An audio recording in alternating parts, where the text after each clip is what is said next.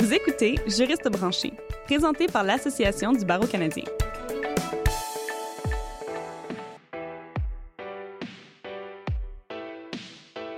Bonjour et bienvenue à Juriste branché. Je suis votre animatrice, Catherine Provost. Jusqu'à maintenant, nous avons eu le plaisir de recevoir l'avis de cinq avocats, avocates et gens d'affaires à propos de sujets allant du mentorat au développement des affaires des juristes exerçant seuls ou dans une petite équipe. Aujourd'hui, nous allons faire une revue des meilleurs conseils des cinq premiers épisodes de Juriste branché.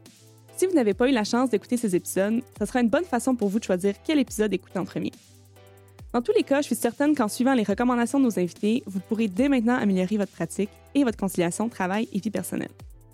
Alors, sans plus tarder, notre plus récent épisode a traité l'image de marque, qu'on appelle aussi personal branding. Si je résume ce que notre invité Matt Markowitz nous a dit, notre image de marque, c'est la version de nous qu'on montre aux gens nous entourant. C'est notre attitude et notre allure. C'est autant le non-dit de ce que nous déclarons haut et fort. Contrairement à ce qu'on pourrait penser, on est en contrôle de cette image et c'est à nous de décider ce que nous voulons laisser paraître. On devrait rester fidèle à soi-même. Euh, en termes de projection de l'image, euh, ça, c'est la façon de communiquer euh, votre image de marque. ça peut être dans vos discours, ça veut peut-être dans vos comportements avec vos collègues, avec vos clients, avec euh, les juges en cours. Euh, ça, c'est la façon de le projeter. Le mot d'ordre de Maine Markowitz était donc de ne pas attendre et de mouler notre image de marque dès que possible.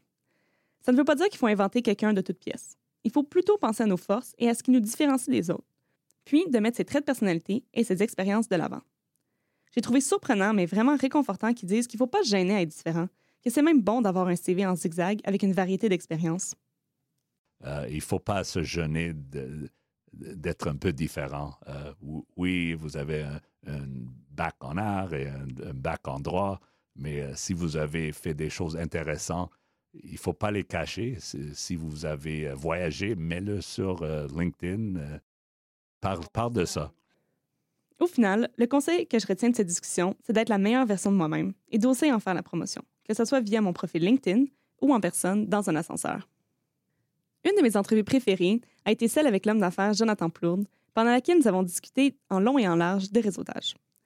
Personnellement, avant ma discussion avec M. Plourde, dans une soirée de réseautage, vous m'auriez probablement trouvé dans un coin sombre avec des yeux de biche apeurés. Les conseils de M. Plourde, qui sont, soit dit en passant, très simples et applicables à tous, ont changé ma façon de voir ces événements. Pendant notre discussion, il a souvent répété que l'élément le plus important dans le réseautage, ce n'est pas de rencontrer des centaines de personnes et de collectionner des cartes d'affaires. L'important, c'est de développer des liens sincères et d'établir une connexion avec l'autre. Donc, c'est de développer un lien, donc dans un événement ou dans une, dans une situation particulière, c'est d'avoir le temps de prendre une connexion, d'avoir une connexion avec un individu ou quelques individus en créant un lien plutôt sur le personnel que sur le professionnel. C'est comme ça que les gens vont se rappeler de nous. Mais en allant, en ayant cherché un petit côté euh, sur l'aspect professionnel pour être en mesure par la suite d'utiliser les deux côtés. Bref, la qualité vaut plus que la quantité. Très, très, très important euh, d'être souriant euh, et d'être intéressé lorsqu'on parle avec les gens dans une conversation un à un ou dans un événement. Et c'est ce que les gens vont se rappeler le plus. Alors la prochaine fois que vous êtes entouré d'étrangers, restez calme. Essayez pas de forcer la conversation avec une personne si ça ne semble pas naturel. Cherchez ce que vous avez en commun avec l'autre et soyez ouvertement intéressé par sa vie. Maintenant que vous savez comment entretenir votre réseau, il faut absolument parler de notre épisode du mentorat. Lors de cet épisode, Maître Gagnon nous a recommandé de se trouver au moins un mentor, peu importe où on se trouve dans nos études et notre carrière. Par contre, ça ne sert à rien de partir en recherche si on ne connaît pas nos besoins en termes de développement professionnel. Selon elle, il faut être à l'écoute de nos besoins, dresser une liste d'objectifs et avoir un réseau diversifié, allant d'étudiants plus vieux que nous à des vice-présidents de compagnies rencontrés au hasard. Une fois qu'on aura fait nos devoirs et qu'on aura établi nos besoins, à ce moment-là, on pense à la ou les personnes qui pourraient nous aider à les réaliser. Je pense qu'il y a une réflexion quand même qui s'impose euh, avant de déterminer euh, qu'est-ce qu'un mentor va pouvoir nous apporter ce qu'on veut savoir, mais c'est qu'est-ce que je veux savoir, qu'est-ce que je veux apprendre, qu'est-ce que je veux développer, euh, qu'est-ce que je veux améliorer, changer, euh, pourquoi j'ai besoin d'un mentor. se poser vraiment la question, quel genre d'encadrement euh, je pourrais avoir besoin, quel est le temps et les efforts que je suis prêt à investir. puis être aussi ouvert. Ce qui est important aussi, c'est est-ce que je vais être ouvert à recevoir la rétroaction. Parce qu'il faut être prêt quand même à faire preuve d'ouverture pour être capable d'entendre des choses qui sont peut-être moins agréables d'entendre à l'occasion. L'essentiel à retenir, c'est que là où les relations de mentorat doivent évoluer et correspondre à nos objectifs de vie, qu'ils soient de court ou à long terme. Donc, on doit se faire confiance et agir en conséquence quand on ressent le besoin d'aller chercher une autre expertise. Pour nos auditeurs qui sont des avocats d'expérience, vous savez sûrement que votre succès dans la vie ne repose pas uniquement sur des heures interminables de travail. Mais ça aide. Donc, on sait que c'est pas toujours facile de concilier travail et vie personnelle. Ce qui m'a frappé alors au cours de ma discussion avec Maître Pajot et Maître Beauregard, c'est qu'en réalité, les avocats modernes doivent s'écouter et adapter leur travail à leur choix de vie, et non pas le contraire. Que le, ce que le cabinet m'offre, dans le fond, c'est d'adapter mon travail à mes choix de vie, mais dans leur évolution. Donc, au départ, mes enfants étaient plus jeunes, puis je voulais plus d'implication auprès d'eux, puis c'est pour ça que j'ai quitté un grand cabinet pour me joindre à Délégatus. Mais bon, maintenant, ils ont grandi, ils ont moins besoin de mon implication, et puis je réalise que mon besoin d'implication demeure et j'ai choisi de m'impliquer au niveau philanthropique auprès des nouveaux arrivants euh, à Montréal. Et donc, pour moi, c'est la clé, c'est le fait que je travaille chez Délégatus. Il n'y a aucun doute dans mon esprit, le fait que je travaille dans un cabinet de ce type-là, qui me permet euh, cette implication. Et c'est comme si je me donnais le droit de faire des choix de vie qui n'étaient pas euh, 100% axés sur mon travail. Donc, le grand conseil à retenir de cet épisode est que la pratique du droit peut se manifester de plusieurs manières et qu'il faut penser à soi-même et à nos besoins avant tout.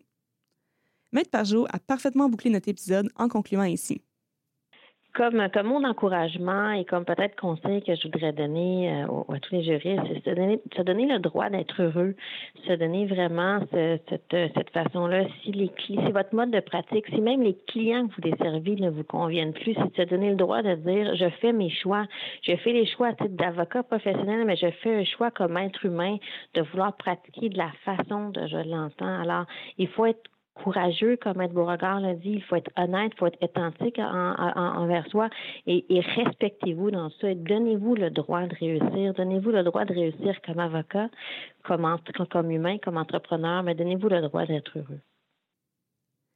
On peut tous réussir en droit sans pratiquer nécessairement dans un grand cabinet. Il faut, toutefois, rester honnête envers soi-même, évaluer ses priorités et vivre selon un équilibre qui affecte positivement notre santé mentale et physique. Le dernier épisode qui me reste à revoir, c'est celui de la croissance des affaires des petits cabinets et des juristes exerçant seuls. Maître Boucher a partagé un large éventail de conseils, mais le plus important et sous-jacent à tous les autres, c'est qu'en affaires, il faut être flexible et adaptable le fait que comme avocat, on a vraiment, euh, on est vraiment focusé sur les précédents. On aime ça faire les choses de la même façon. Il y a un confort à, faire les choses euh, dans la tradition.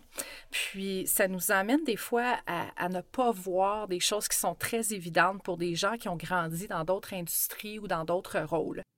Comme elle a dit, si on ne fait que répéter ce que les autres avocats ont fait dans le passé, on va rapidement atteindre un plateau dans notre développement. C'est simple. Les clients d'aujourd'hui ne sont pas comme ceux d'hier. Ils ont des nouveaux besoins et des attentes différentes.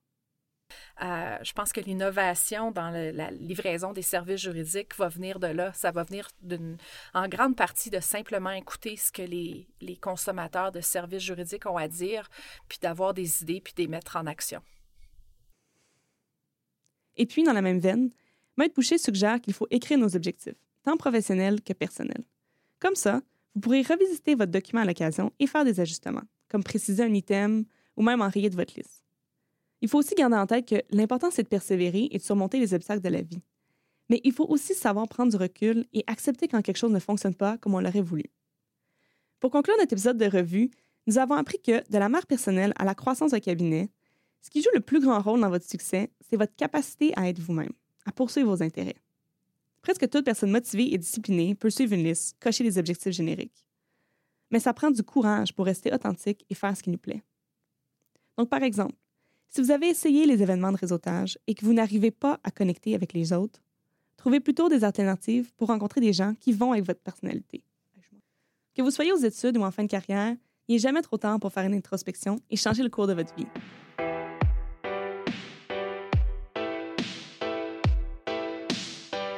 Je vous invite à écouter et réécouter tous nos épisodes. Nos invités sont des vrais mines d'expérience et de connaissances. À chaque écoute d'un épisode, vous retiendrez une information nouvelle ou comprendrez mieux comment intégrer une astuce à votre vie. Ben, vous savez quoi?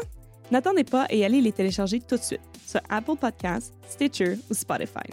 Je vous invite aussi à nous laisser une évaluation sur ces plateformes et à nous dire quel épisode vous avez préféré. Vous y trouverez également notre balado en anglais, The Every Lawyer. Les deux versions s'écoutent très bien en route vers le travail ou à l'école, dans une salle d'attente, avant une entrevue, en cuisinant, etc. N'hésitez pas à partager ce balado sur vos réseaux sociaux et à nous suivre sur Twitter à commercial nouvelle barre de soulignement ABC. Pour en savoir plus sur l'association, rendez-vous sur cba.org. À la prochaine!